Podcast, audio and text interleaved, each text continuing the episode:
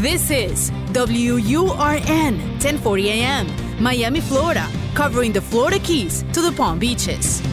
Actualidad Radio, un idioma, todos los acentos, una sola señal, una emisora de Actualidad Media Group. Comenzamos a desandar otra hora en el programa de El Profe Morales. Qué bonito, ¿no? Todo cambia y en estos momentos nos obligan a cambiar a todo el mundo. Esta es una palabra muy rara, porque antes cambiaban algunos en una área, en la otra área, pero en estos momentos, le guste o no, todos cambiamos. Y si no cambiamos, bien nos va a traer muchos problemas. Pero los amigos el cariño, el afecto, los recuerdos, eso no se borra. Y más en nosotros, que los recuerdos se repiten. Es como yo soy lo que fueron mis recuerdos. Yo soy el que amó o el que amaron. Yo soy mi amigo que viví con él.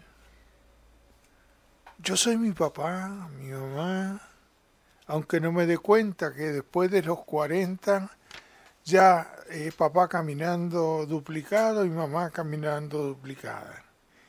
Quiere decir que somos los que la vida nos arrastró a que fuéramos. Y cada impacto, cuanto más intenso sea, mucho más uno quiera o no quiera, afloran al presente de cada día. Por eso lo que llamaríamos el café nostalgia, con amigos muy queridos y amigos que impactaron y aquellos que no impactaron. Aquellos que nos hicieron ser muchas veces diferentes. Por eso este programa y esta hora traemos a aquellas personas muy bonitas, en este momento casi a 10.000 kilómetros de distancia, pero que mm, Jenny de Bernardo y Sebastián, Sebastián Cadenava tuvieron muchas experiencias y muchas horas compartiendo emociones. Claro, yo soy muy novato, pero ellos son... Cuando uno es joven sabe que piensa diferente. En este caso a mí me gusta el reggaetón, pero... El, realmente me encanta ver las caras, el tomar rápido un café, en sacar un cigarrillo, en servirnos una copa. Y el tiempo desaparece porque no es el tiempo que está. Estamos viviendo el tiempo que fue. Por eso saludar a Jenny de Bernardo, que está al lado mío. Muy buenas, Jenny. Profe, seguimos en, en esta madrugada de domingo y la verdad es que me gustó lo que dijo, ¿eh? Me dejó sorprendida, no le conocía esa vena poética a su adolescencia, ¿no? Porque obviamente eh, Sebastián y yo somos los más veteranos, acá usted es el más niño. Bueno, yo no quiero decir eso porque puedo ofenderlos, ¿no? No, profe, la verdad jamás ofende. Estamos hoy viajando como, como viajamos toda la madrugada, pero ahora nos vamos a la República Argentina y vamos a hablar con alguien que a pesar de ser muy joven, en serio joven, ama la música de las décadas del 50 y 60, pero no solo ama esa música, la conoce al dedillo. Sebastián, ¿tú quieres azúcar en el café? ¿Tú, Jenny? No, yo amargo. Amargo, está bien. Sebastián, muy buenas madrugadas, ¿cómo estás? Muy buenas, muy buenas Jenny, muy buenas profe, ¿cómo andan? Y sí, con azúcar puede ser por ahora, al menos, como dice Jenny, mientras la juventud me lo permita. Eh, les cuento, profe, que Sebastián es locutor nacional, eh, también es contador, y no, mejor que él nos cuente. Sebastián, ¿nos podés hacer un poquito tu historia? Les voy a hacer un breve resumen, lo más resumido y claro posible. Sí, eh, soy locutor y soy contador. Primero contador, en verdad, lo que sucedió en mi vida es que siempre escuché radio, sobre todo radio AM, y desde chico tenía la pasión por los discos, los discos de vinilo, que me volvían loco, me gustaba mucho escuchar la música, me gustaba que vinieran parientes a mi casa y me pidieran un tema musical de algún disco de los que yo tenía y ponerlo, y esa pasión me llevó a la radio, a escuchar tanto magazines, pero sobre todo programas dedicados a la música, programas musicales, y bueno, uno de los programas que me enseñó el 80% diría de lo que yo conozco hoy de música es algo para recordar, que lo hacía el recordado Mochín Marafiotti, con una joven locutora en ese entonces, se llamaba Jenny de Bernardo. Y yo en ese entonces escuchaba ese programa, me lo morfaba, por decirlo de alguna manera criolla, eh, cuando estuve horarios que yo no podía escucharlo, lo dejaba grabando en famosos cassettes de 120 minutos que me costaba conseguirlos, como para después escucharlos y regrabarme lo que a mí me interesaba. Pero jamás imaginé que yo iba a hablar en radio, es más, había ciertos bloques de ese programa algo para recordar que eran para llamar, para adivinar canciones. Yo a veces mandaba llamar a mis viejos. Alguna vez he llamado, pero mi timidez no me lo permitía de alguna manera. Pero bueno, con los años no sabía qué seguir, terminé el secundario, seguí la carrera de contador porque en contabilidad, en el secundario, eh, tenía alguna facilidad, seguí la carrera de contador, ya casi recibiéndome me di cuenta que mucho no me gustaba cuando empecé a trabajar de eso, pero bueno, todavía hoy me dedico parte a eso, dentro de todo fui piloteándola, por decirlo de alguna manera, durante los últimos años como para que me entretenga un poco dentro del el estrés que a veces genera esa carrera. Pero bueno, las circunstancias de la vida hicieron que luego falleció Mochín Marafiotti, eh, Jenny de Bernardo siguió con un programa unos meses, tengo entendido que fueron unos meses, eh, y luego escuché otros programas y bueno, en uno de los otros programas una vez pidieron un disco que el locutor, conductor no tenía y lo llevé a la radio y ahí empecé a meterme en el mundo de la radio y a darme cuenta que me gustaba y que podía hacerlo y años después seguí la carrera de locutor después de haber hecho radio 10 años, ¿no? Hice radio durante 10 años y luego hice la carrera que tenía pendiente a locutor nacional. Ese es un poco el resumen, digamos. Y la radio es, es algo que una vez que te dio el bichito ese de la radio, no se va nunca más. Eh, te pones a, escuchar, yo, yo nací en una radio, o sea que ya lo tengo en el ADN, creo. Y muchos de mi familia son, si no locutores, son radioaficionados, eh, pero todos más o menos estamos en, en la misma historia. Y la música te gusta, y no importa de qué década sea, no importa si lo viviste, si lo vivió tu abuelo o tu bisabuelo, cuando te gusta, te marca para siempre. Supongo que eso es lo que te ha pasado a vos también. Sí, claramente. Eh, en verdad, lo que quizá el gusto por ese tipo de música puede venir por dos lados. Una porque era lo que empecé a escuchar de chico y quizá otra también es algo que a veces converso con mi mamá. Eh, mi abuelo, el papá de mi mamá, era bandoneonista de una orquesta de tango, eh, no muy conocida, pero acompañó a un cantante de tango que era conocido, que se llamaba Alberto Margal, que le decían al cantante de las novias.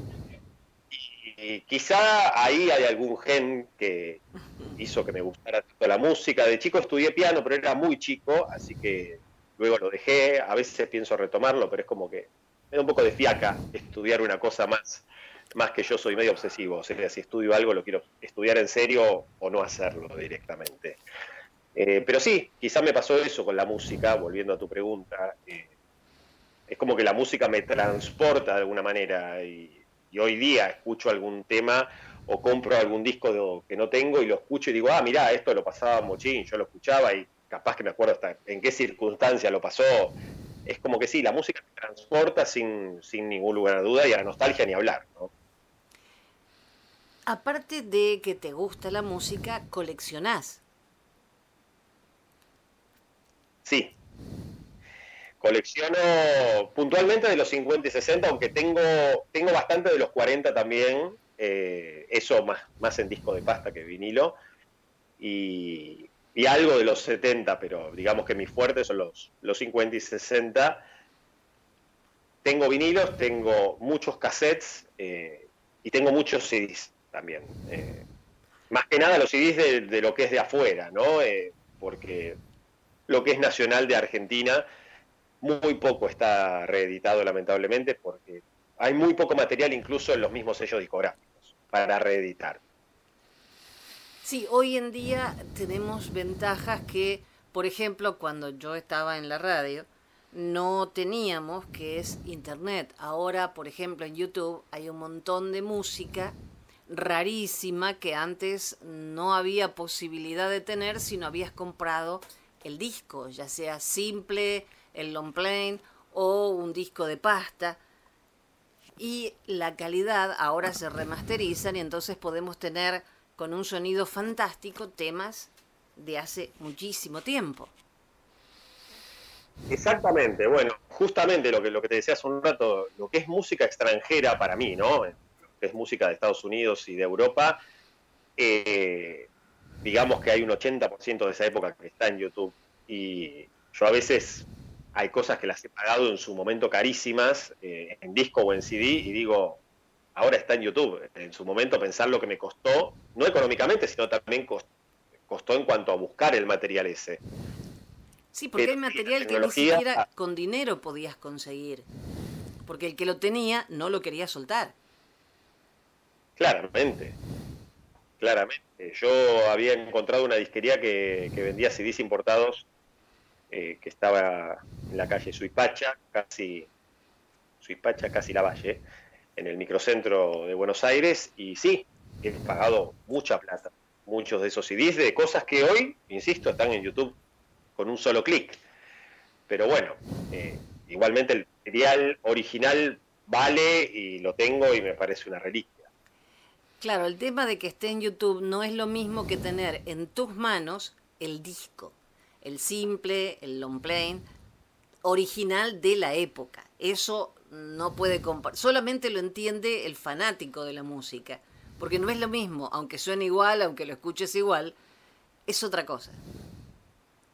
Claramente es otra cosa y la artística misma de la tapa del disco, de la contratapa o, o mismo de los CDs originales que salían en los 90 sobre todo. Ahora los CDs vienen con no muy buena artística en general, salvo alguno que otro, pero en los comienzos había CDs originales que sacaban, que eran, a veces emulaban la tapa del disco original de donde había sacado ese CD. Hay algunos que están en formato casi vinilo, incluso el CD adentro dibujado como si fuese un vinilo. Hay cosas realmente maravillosas.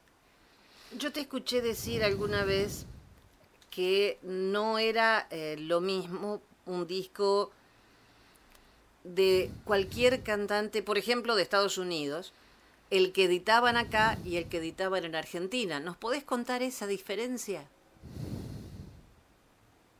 Sí, claramente pasaba eso porque, por empezar, en los años 50, 60, los discos llegaban al país mínimo tres meses después de lo que salían en otros países el ejemplo de Estados Unidos, por ejemplo. Vamos a poner un ejemplo. Un disco que salía en Estados Unidos, aquí llegaba tres meses después. En esa época todavía existen, digamos, en otro formato, pero estaban de moda los discos simples o los singles, como se les dice. Sucedía que cuando acá llegaba tres meses después el long play de ese cantante, seguramente en su país de origen habían salido algunos simples o singles con temas que no estaban en ese long play. Entonces, cada sello discográfico, RCA, Columbia, Music Hall, que reeditaba de otros sellos discográficos del exterior, como tenían su sede en Buenos Aires, tenían cada uno su directora, gente que seleccionaba los temas, y entonces sucedía que esos directores artísticos de Argentina o de Buenos Aires se ponían a escuchar el disco que salía en Estados Unidos y decían, este tema acá no creo que venda. Entonces quizá sacaban un tema del disco de algún cantante norteamericano y lo reemplazaban por algún tema de un disco simple de ese cantante, quizá. Entonces sucedía que el disco que salía en Estados Unidos de ese cantante no era exactamente igual al que salía en Argentina. Hay algunos que tienen una diferencia de 6, 7 temas, por ejemplo, que es casi la mitad del disco.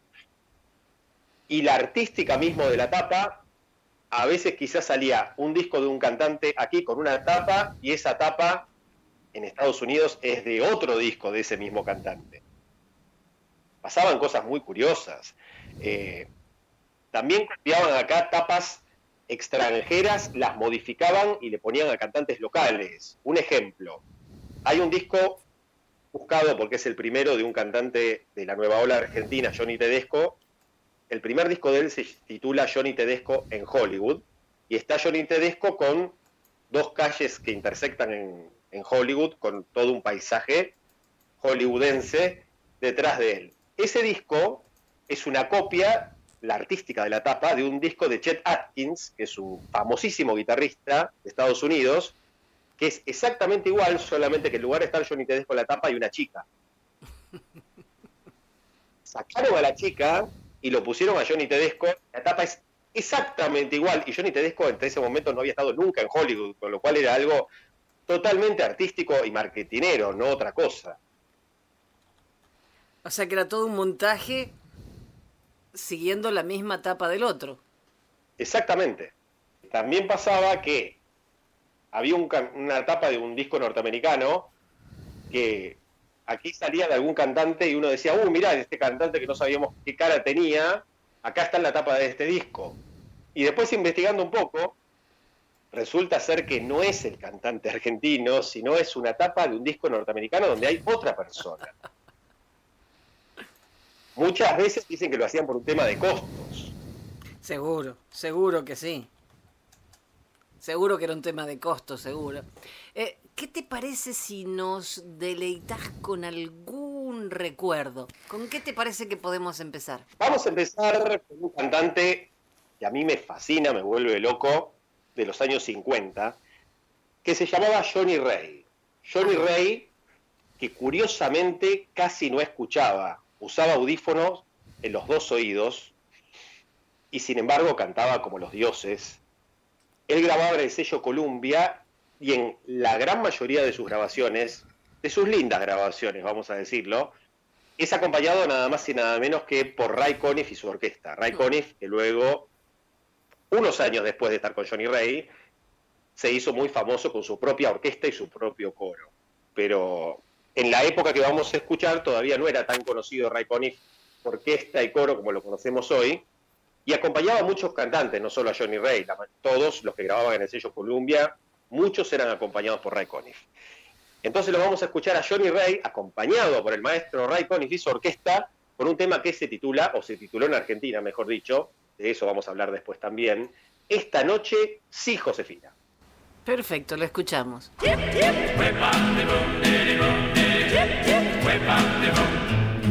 Promise me your lips are mine. it's the time. Yep, yep.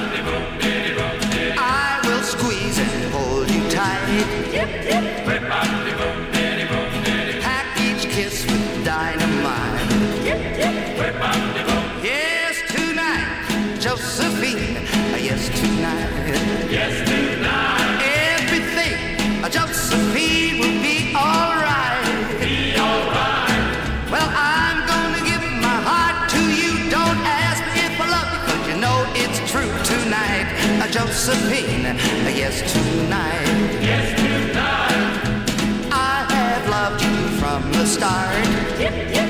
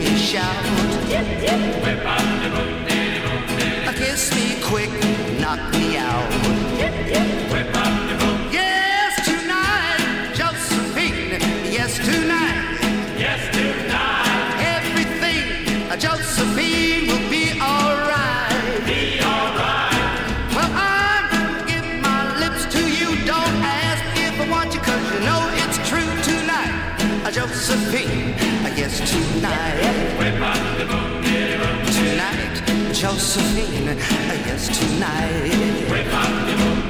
Hermoso tema, Johnny Ray, uno de los precursores del rock and roll con influencias en jazz y blues y simplemente la orquesta de Ray Conniff que duró muchísimos años, no sé qué cantidad de años estuvo Ray Conniff con su orquesta.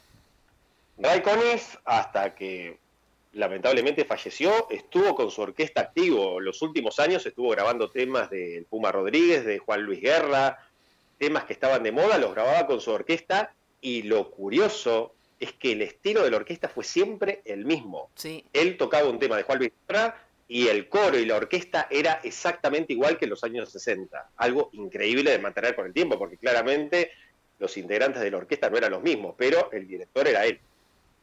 Sí, nunca cambió el sonido Conniff, siempre fue igual. Jamás, jamás. Yo conozco gente que lo fue a ver, yo lamentablemente me lo perdí la última vez que vino aquí a Argentina, pero dicen que Bésame mucho y otros éxitos de él sonaban exactamente igual que en los años 60, algo increíble. Sí, y otra de las cosas es que sonaba igual en vivo que en disco. Cosa que no pasa con mucha gente actualmente. No pasa, según me han dicho personas que trabajan en sellos discográficos o que están metidos mucho en la grabación, porque dicen que hoy con los programas que hay tocan muchísimo la afinación de los cantantes, ¿no? Sí, hoy creo que en un estudio de grabación hasta yo me animo a cantar. Y Sí, yo todos creo que sí. saben lo buena que Dicen soy que hay mucha- cantando. Te iba a simplemente comentar que dicen que sí, que la tecnología influye muchísimo hoy día en los cantantes, por eso en vivo hay algunos que son horrorosos. Sí, algunos son horrorosos hasta, hasta grabando, pero bueno, para los gustos se han hecho los colores. Profe, ¿a usted qué le gusta de música? ¿Quieren que le diga una cosa? Yo los escucho a ustedes porque la verdad eh, no era adicto a tanta música en la etapa en que uno está. eh, no sé cuál era mi intención. Mi intención siempre fue o el rock and roll o la música country. Quiere decir que mi ignorancia es muy grande pero sí la parte emocional de los discos son lo que me hacen eh, disfrutarlos. A usted le gusta mucho también el tango ahora. No le gustó a lo mejor cuando usted vivía en Argentina, pero ahora sabe escuchar tango.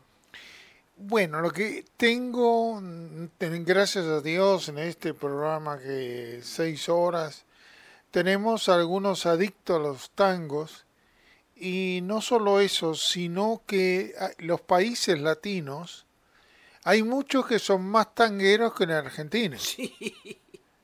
En el caso de Colombia, Por en el caso de los cubanos y muchos otros países que no tienen mucha influencia dentro de los Estados Unidos, pero sí estas dos comunidades realmente se adueñaron del tango y he visto mm, personas adictas a esto que guardaban eh, esas canciones, como dice él, de vinil o de cualquier otra manera que les llegaban por la pobreza en que vivían. Y no solo, me intrigó porque yo no sabía que Gardel había cantado en inglés, yo no sabía que Malena había cantado, no solo era alguien que lo marcaban en un tango, sino que tuve la oportunidad y tengo las grabaciones de Malena que es un señor cubano que le recopiló. Ah, sí, me acuerdo que le trajo una copia de, de Malena cantando. No, no solo que le hayan compuesto una canción, que Malena canta el tango como ninguna.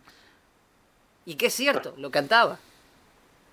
Eh, eso, son cosas que de repente los que aman la música como Sebastián buscan siempre eh, la historia de cada grupo, de cada conjunto. Eh, como recién hablábamos del sonido Conif, también cuando se escucha Ennio Morricone, siempre vas a saber que es él y que el tipo de la música de los spaghetti western como Ennio Morricone nadie jamás lo hizo ni lo hará.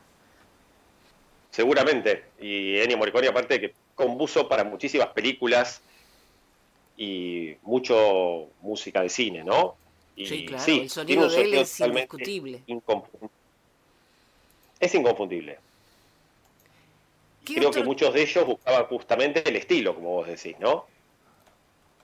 Eh, ¿Qué otro tipo? A vos te gusta fundamentalmente 50 y 60, pero no solo eh, rock. Toda la música de, esa, de No. esas décadas, ¿no? No, no, no. eh, digamos que mi locura excede los, los límites de las fronteras y de los tipos de música. Tengo música de todos los países y todos los ritmos, es verdad. Puntualmente eso. Algunos países que otros, pero por una cuestión de lo que se puede llegar a conseguir. Eh, pero bueno, Brasil, Estados Unidos, Italia, España, Francia son países de los que tengo muchísimo, al margen de, de Argentina, ¿no? Y también mucho de Centroamérica, de lo que es México, Cuba, todo lo que es el movimiento del bolero, de la rumba, todo eso también. Todas esas cosas también. ¿Nos tenés alguna otra perlita para hoy? Vamos a escuchar otra perlita, ya que estuvimos hablando recién del tango. Vamos a escuchar un tema bastante curioso que llamó mucho la atención en la época, que se llama El Tangacho. El Tangacho que aquí lo, lo grabó también Raúl Lavie en sus momentos del Club del Clan cuando comenzaba a cantar otro tipo de ritmos, no solo tango, pero cuya versión original es en italiano y la canta uno de los primeros rockeros italianos que todavía vive y que es un grande, no solo de la música, sino del cine. Hablamos del gran Adriano Celentano, que seguramente muchos lo han escuchado nombrar porque es muy, muy, muy conocido. Ya digo, tanto en la música como también en lo que es fílmico, ¿no? Hay muchas películas con, con el gran Adriano Celentano, que va a interpretar entonces este curioso tema, el tangacho, il tangaccio en italiano, en donde tiene ritmo de tango, pero también roquea un poco. ¿Lo escuchamos, les parece? Listo.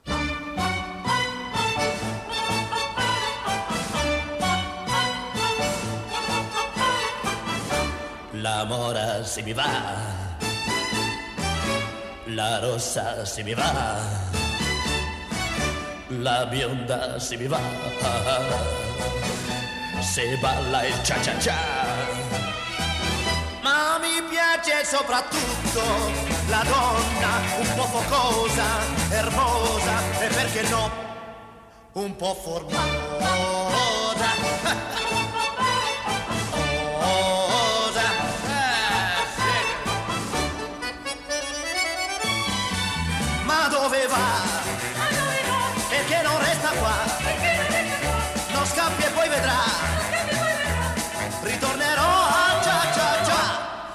mora se ne va. La rossa se ne va. La bionda se ne va. Non ballo il cia cia cia. Non ho colpa se mi piace la donna un po' decisa, fantasiosa e ancora di più se generosa.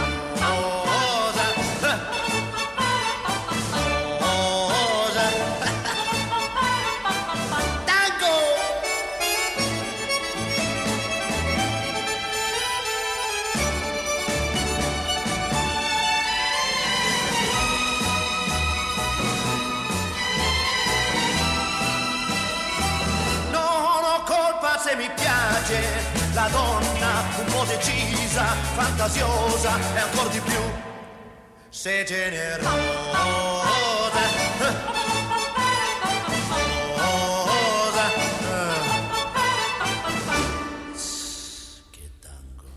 Adriano Celentano, uno de mis ídolos, no solo cuando era niña, sino ahora también. Y él todavía sigue activo y ya tiene sus añitos. Pero siempre fue un, divo total, ya sea como, como cantante, como actor. Y sí, fue uno de los primeros eh, rockeros europeos, una, con una gran influencia de Elvis Presley, como, como Sandro también, que fue eh, alguien que amó a Elvis y se notaba, se notaba muchísimo. Eh, Vos sabés que Sandro, un día, yo trabajaba en Radio Mitre y tenía la pierna enyesada. No me dejaba firmar el yeso por nadie. Estaba en el estudio, eh, terminaba de hacer el noticiero de las 8 de la noche, son cosas que uno no se olvida jamás. Y siento una mano en mi hombro y alguien me dice hola. Cuando levanto la vista, Sandro. Era Sandro y estaba junto con Silvio Oltra, los dos en la radio. Ni siquiera le contesté. Agarré mi pierna, la subí arriba a la mesa, le dieron la piscina y le dije firma. Y firmó él y Silvio Oltra, los únicos que firmaron mi yeso. Así que fue un hermoso, hermoso recuerdo, pero en una mudanza lamentablemente perdí el yeso.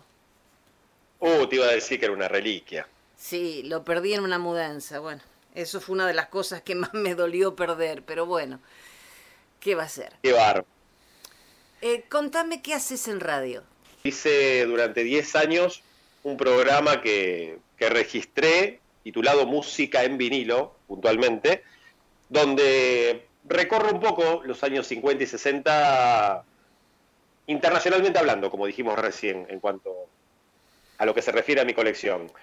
Eh, con lo cual hay un separador para música de Brasil, uno para música de Italia, uno para boleros, distintos ritmos que se iban dando durante ese tiempo. Y después hice mucho tiempo eh, micros en distintas emisoras de Buenos Aires, eh, algunas chicas, algunos grandes, pero micros también relacionados con la música. Puntualmente eso es lo que más he hecho en radio. Pero hay otra cosa, estás relacionado con la radio porque das clases de locución.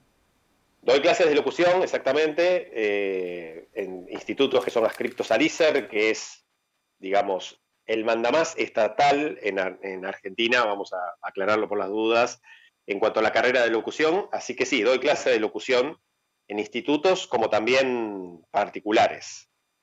Y en cuanto a locución, también me dedico a conducir eventos. Eh, lo he hecho muchas veces durante muchos años, de todo tipo, políticos, musicales, ¿Vos notás que los chicos, ah, los jóvenes ahora que estudian para ser locutores, tienen ese amor que tenés vos por la música o, no? En verdad, puntualmente hablando de la música, dudo, salvo algunos casos específicos de, de alumnos que he tenido, la gran mayoría no. Y además a veces es complicado el tema del amor por la radio también. Eh, se da mucho hoy en día, cosa que claramente ni cuando yo hice la carrera eh, sucedía, y mucho menos años para atrás de eso. Se da mucho de personas que hacen la carrera para ver si pueden ser famosos en la tele, por ejemplo, o, en la radio, pero no desde el punto de vista de que amen la radio. Eh, bueno, aquí en Argentina hay radio AM, FM, como en muchas partes del mundo, y hay personas que hacen la carrera de locución y no saben que hay AM, FM. O sea, simplemente les preguntas, escuchás radio AM o FM y no saben la diferenciación esa siquiera, con lo cual es a veces un poco complicado, ¿no? Eh, muchos siguen la carrera porque familiares le dicen qué linda voz tenés, cuando hoy en día ni siquiera es uno de los requisitos fundamentales para la carrera. Hoy se se hace mucho hincapié en lo, en lo actoral, en cómo decís las cosas y no tanto en tener un caño, como se decía en, otras épocas, eh, un caño o una voz muy grave. Me ha pasado conocer gente con una voz maravillosa, pero sin saber qué decir. Bueno, exactamente. Eso es lo que un poco se intenta modificar o se intentó modificar en los últimos años desde la carrera, pero como te digo, a veces el alumnado no acompaña tanto a eso tampoco, ¿no? Y aparte también sucede que te encontrás con personas que, como vos decís, vos me preguntaste si aman la música, te encontrás con personas que, que ni siquiera escuchan música desde el punto de vista como para poder presentar esa música, sino que la escuchan para escucharla. O sea, personas que quizá no tienen ni oído para eso, a eso me refiero, ¿no? Sí, yo creo que la radio cambió mucho en los últimos tiempos. Eh, no, no noto, a veces escuchando programas, eh, ese amor que yo sentía cuando empecé a hacer radio. El buscar, el investigar, el tratar de, de hacer algo distinto, el ponerle otro énfasis, no sé, el respirar radio. Eh, eso a veces escucho programas donde me falta esa cuotita de, de emoción que yo tengo que sentir al escuchar radio. Claramente, bueno, eh, pero sucede como a un nivel general, al menos aquí en Argentina, porque imagínate que yo la otra vez estaba hablando con el que coordina, en donde estoy dando clase, la carrera de locución, y él me decía, en esta época del coronavirus, que estamos haciendo todas las clases a distancia, lo estamos haciendo todo por plataformas, y él me decía, bueno, esto es lo que va, me parece que después de esto las clases tienen que ser así. Y yo le dije, no, mirá, o sea, la carrera de locución se emula tanto en tele como en radio, lo que es un estudio de radio, lo que es un estudio de tele, hay un operador, hay una consola, hay una cabina acústica. Yo le decía, todo eso se pierde si damos clase a distancia, o sea, no, no me parece que sea lo mismo. Eh, podemos estar o no de acuerdo, pero me parece que ese aire de radio que se respira al que vos te referís, eh, por más que hoy día la radio online sea lo, lo que está de moda, pero me parece que hay que resguardar un poco algo de la radio tradicional, porque si no ya nos vamos a, otra cosa que no se llama radio, digamos, ¿no? Bueno, a mí lo que no me gusta, por ejemplo, es la radio con cámara, porque si yo quisiera que me conocieran la cara, sería actriz, no locutora. Entonces, me gusta más la magia de la radio. Eh, no, no conocer la cara de quien me habla, sino ponerle yo la cara que quiero a esa voz. Bueno, referido a lo que vos contás, un famosísimo locutor argentino, Ricardo Jurado, que era la voz, entre otras cosas, de, una marca famosísima de automóviles.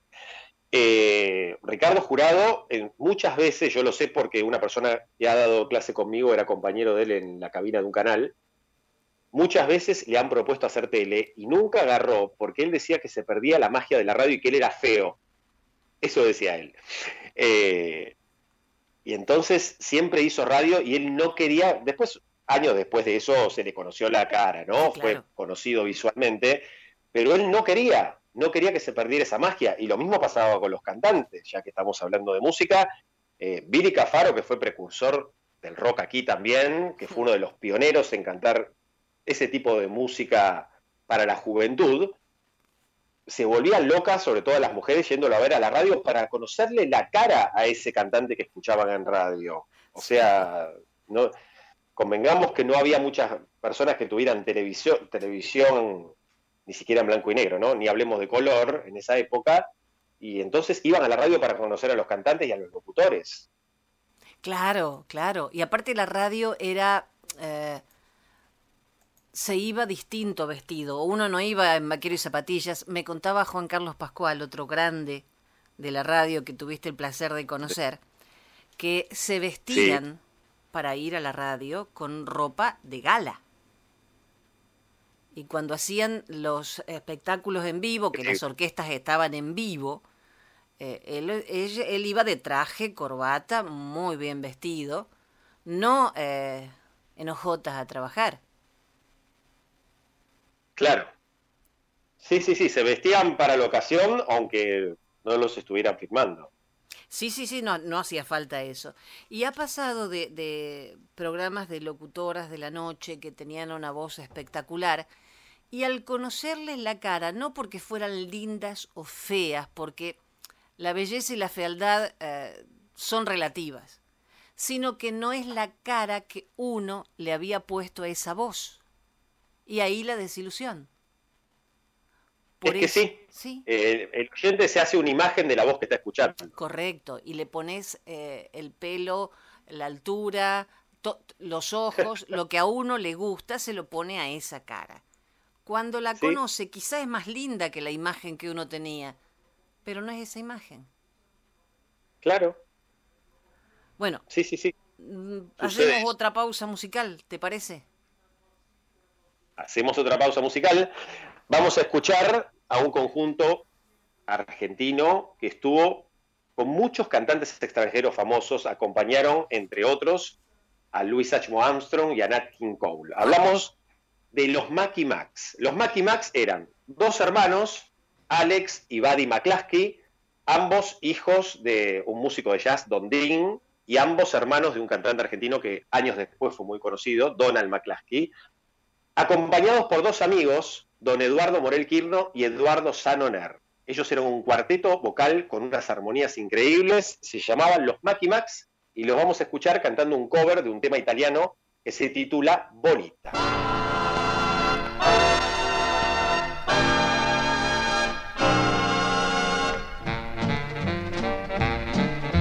Bonita, tú eres cada día más bonita. No eres más ingenua muchachita que no conoce el dulce juego del amor. Preciosa, no hay en el cielo estrella más preciosa, porque con tu sonrisa luminosa y con tus ojos no sabes nunca decir no. No. Bonita, igual que una flor de primavera, tu corazón sincero siempre espera el fuego ardiente del amor. Así bonita, bonita, bonita eres tú, simpática, dulce, amorosa eres tú, y con tus encantos bonita tú naciste para amar. Bonita, bonita.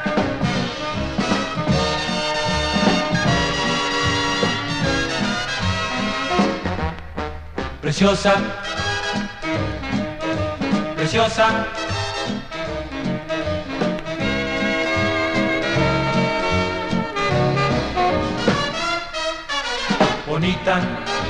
Igual que una flor en primavera. Tu corazón sincero siempre espera el fuego ardiente del amor.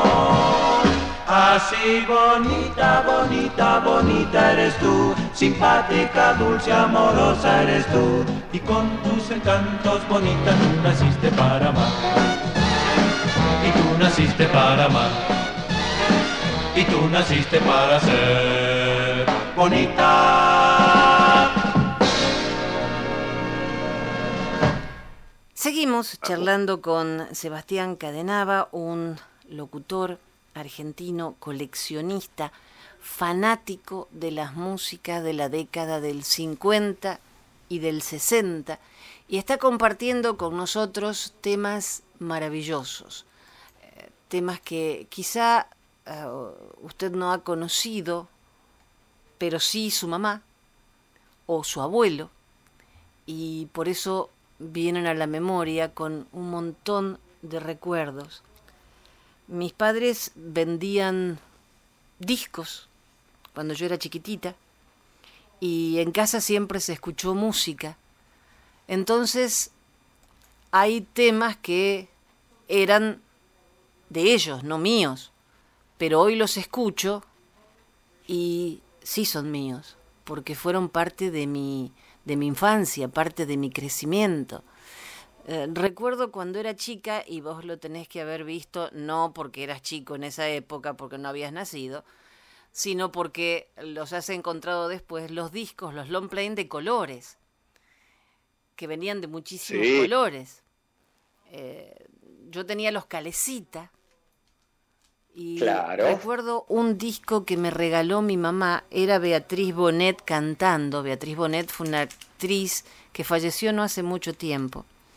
Y había una parte que decía que los sueños sueños son, pero se hacen realidad si uno los sueña con el corazón. Y eso es lo que mi mamá me enseñó desde chiquitita. Mirá qué hermoso, Y mirá qué hermoso. Bueno, sí, te escucho. no, no digo que hoy, con tantos años después, me acuerdo de eso que eh, me enseñaba mamá. Y es maravilloso. Es realmente maravilloso. Em, vos nombraste los discos Calecita de colores. Los Calecita, o sea, venían long play, pero había chiqui- los chiquititos eran los de colores, Sí. que muchos de ellos son curiosamente Revolución 78. Ujú. si bien no están hechos precisamente de pasta como los discos 78. Y había otro sello discográfico, Pulgarcito, similar a los Calecita. Y lo curioso es que tanto en Calecita como en Pulgarcito, en general, los que cantaban eran siempre actores. Sí, sí, sí, sí. Sí, porque Beatriz Bonet que- era actriz, no cantante. Claramente. Y el que más grabó en Calecita, por ejemplo, fue Alberto Closas, que era un Sí, actor español que fue muy conocido en Argentina. Pero ves, eh, es como destapar una, una caja y empiezan a salir recuerdos, recuerdos y recuerdos. Y esto es solo es posible gracias a la música. Solo gracias a la música. Solo gracias a eso. Y esos discos de colores después, años después, en los 70, los de alta tensión empezaron a sacar los long play de colores que están hermosos. Sí, sí, sí, los que- tenía, los tenía. Y mucha gente los usa para decorar hoy en día. Hoy en día los discos calecita, pulgarcito y los de alta tensión se venden muy caros más que nada por el color, no por el contenido del disco. ¿eh? Ah, por el color. Sí, sí, muchos lo usan para, para decorar, eh, como, lo tienen como una joya de colección. Igual hay otros discos que salían de colores también que son más curiosos, qué sé yo. Music Hall tiene algunos eh, EP que se llamaban los Extended Play, que también venían algunos vinilos de colores. eh, tengo algunos eh, como reliquia, digamos, pero esos no son tan famosos como los Calecita, que eran era el caballito de batalla del disco de color en ese momento. Sí, sí, sí, sí, sí. ¿Me regalas otro recuerdo? ¿Cómo no? Te voy a regalar otro recuerdo. Vamos a irnos a los comienzos de la nueva ola en Argentina.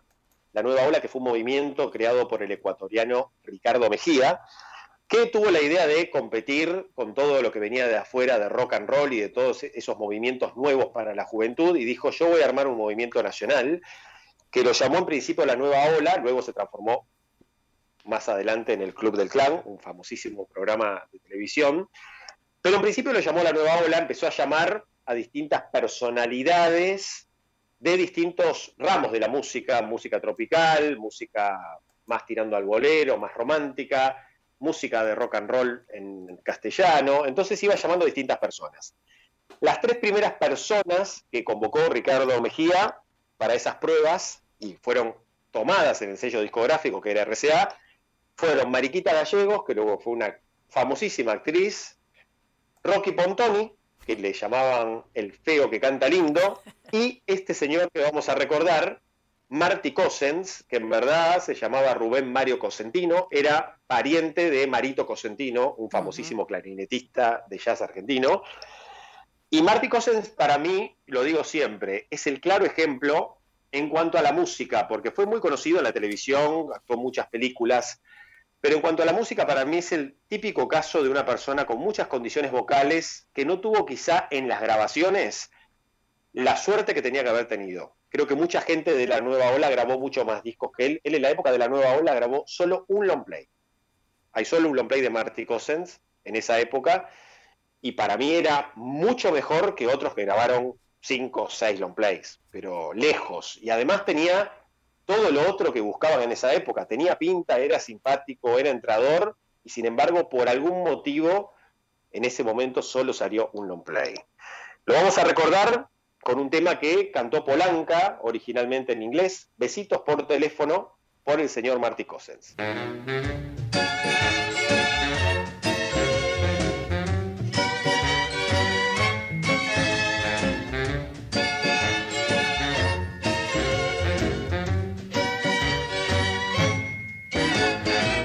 Hola amor, llamándote estoy. Hoy no te hablé ni besé. Hello, óyeme, besitos te daré. Mm, Besos otra vez. Uh, uno, dos y tres. Uh, bésame mi bien y serás feliz tú también.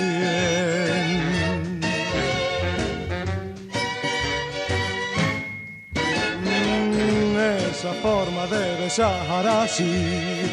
Cien mil cables puede derretir.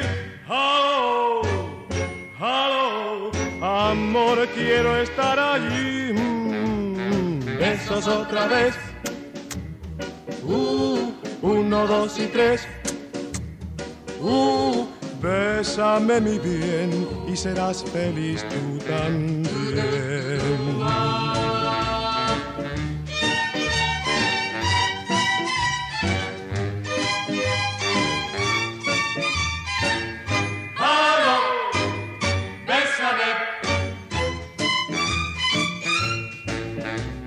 Besitos otra vez. Uh, uno, dos y tres. Uh, bésame mi bien y serás feliz tú también.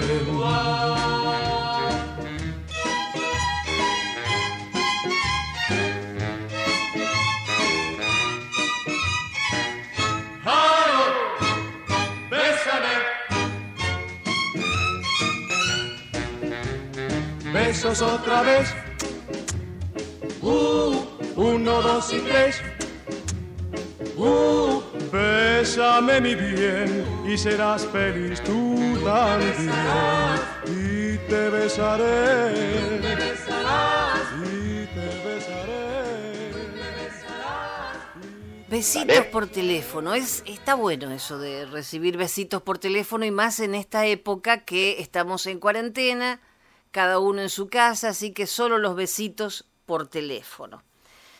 El tiempo se vuela entre recuerdos, música, nostalgia. Es volver a vivir todas esas cosas maravillosas que nos pasaron.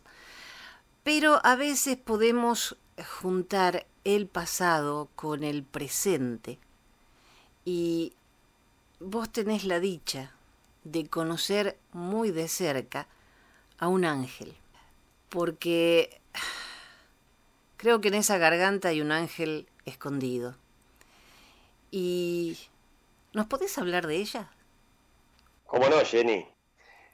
Bueno, ella es mi pareja, se llama Luciana Litvin, y desde que la conozco, ella desde muy chica empezó con las clases de canto y a cantar, pero bueno, desde que yo la conozco, la conozco hace muchos años, si bien somos pareja hace un poco más de dos años. Ella siempre cantó distintos géneros, distintos rubros, pero siempre ella misma dice que quizás su fuerte es la música en inglés y determinados ritmos como el country, el jazz, el blues, es en los que más se ha destacado. Y curiosamente, bueno, estando en pareja conmigo, a veces es muy loco hablar de los repertorios, de las músicas, porque ella me dice, ¿conoces tal tema? Y yo le digo, sí, la cantó este, el otro, el otro, el otro. O sea, estamos como relacionados en algún punto, sobre todo por el tipo de música de- del que ella quiere cantar, ¿no? Que es el jazz, el country, el blues, como dije recién.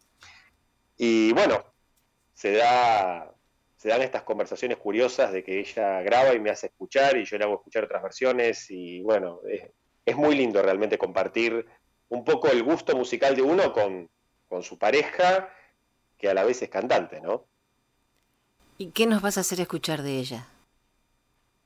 Vamos a escuchar 16 Tones, 16 toneladas, un tema que originalmente fue éxito y lo cantó con, mu- con mucha fama, Tennessee Ernie Ford en inglés, pero que también hay versiones en castellano de- del español José Guardiola, la cantó Frankie Lane en inglés también, la cantaron los plateros.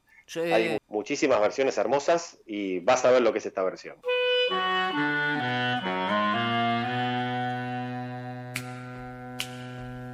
Some people say a man is made out of mud. The poor man's made out of muscle and blood.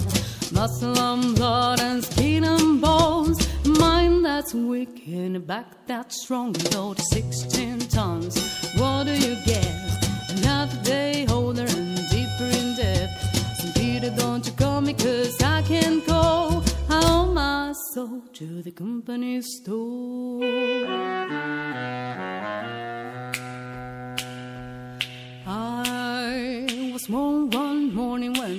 Didn't shine. I picked up my shovel and I walked to the mine. I loaded 16 tons of lumber line coal, and the stock boss said, Well, bless my soul, you loaded 16 tons. What do you get?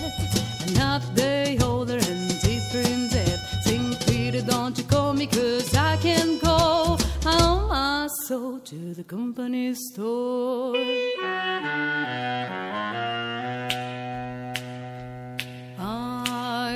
Was born one morning, it was drizzling rain. Fighting and trouble, I'm a middle lane. I was raised in a canebrake, I and home mama like and all a hot time woman make me walk the line. You load 16 tons. What do you get? Another holder and deeper in debt. St. Peter, don't you call me, cause I can go. I owe my soul to the company store.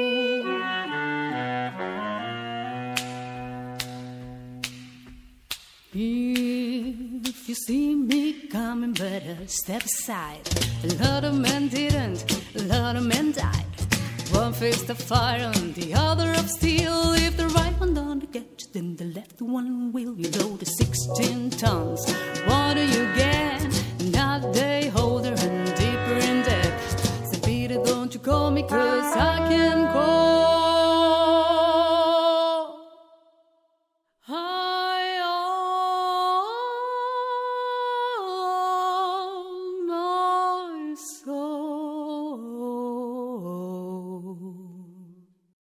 The company store.